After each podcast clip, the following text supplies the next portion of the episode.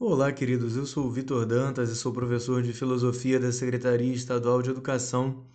E hoje nós estamos no nosso segundo podcast do quarto bimestre da segunda série do ensino médio.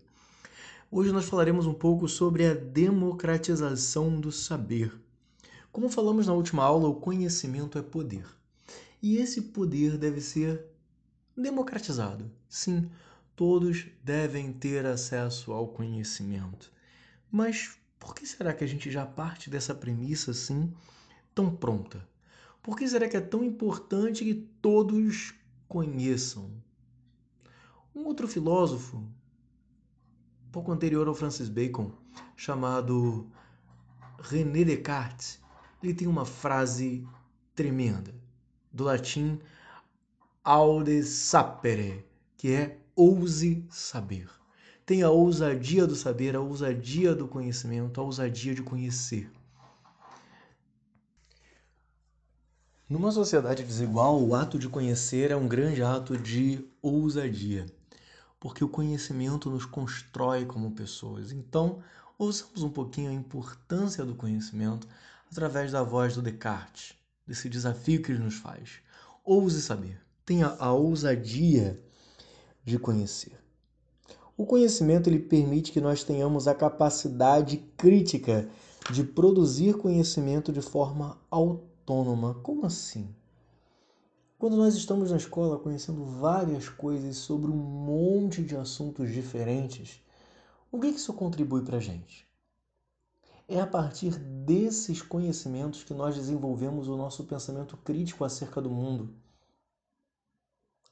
acerca de tudo que nos rodeia Perceba, nada vem do nada.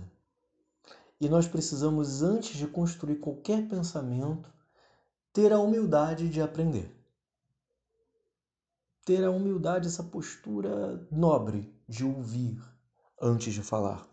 E a escola é esse momento onde nós colhemos esses conhecimentos das mais diversas vertentes e armazenamos no nosso celeiro, no celeiro da nossa mente, para que com esses conhecimentos nós possamos construir.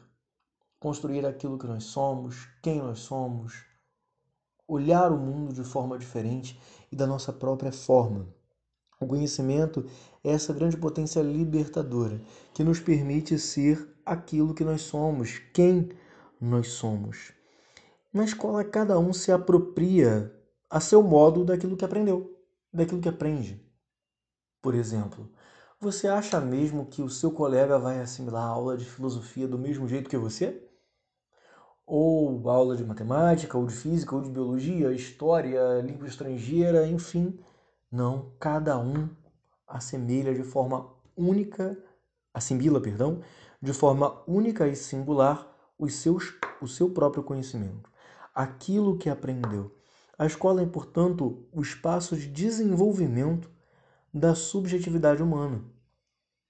Você pode perguntar, mas professor, os conhecimentos não são objetivos? Claro que são.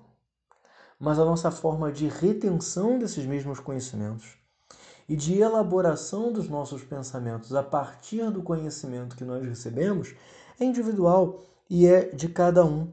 É partindo desses conhecimentos gerais que você pode criar a sua própria opinião particular, que você pode chegar às suas próprias conclusões ao seu próprio entendimento de mundo de realidade.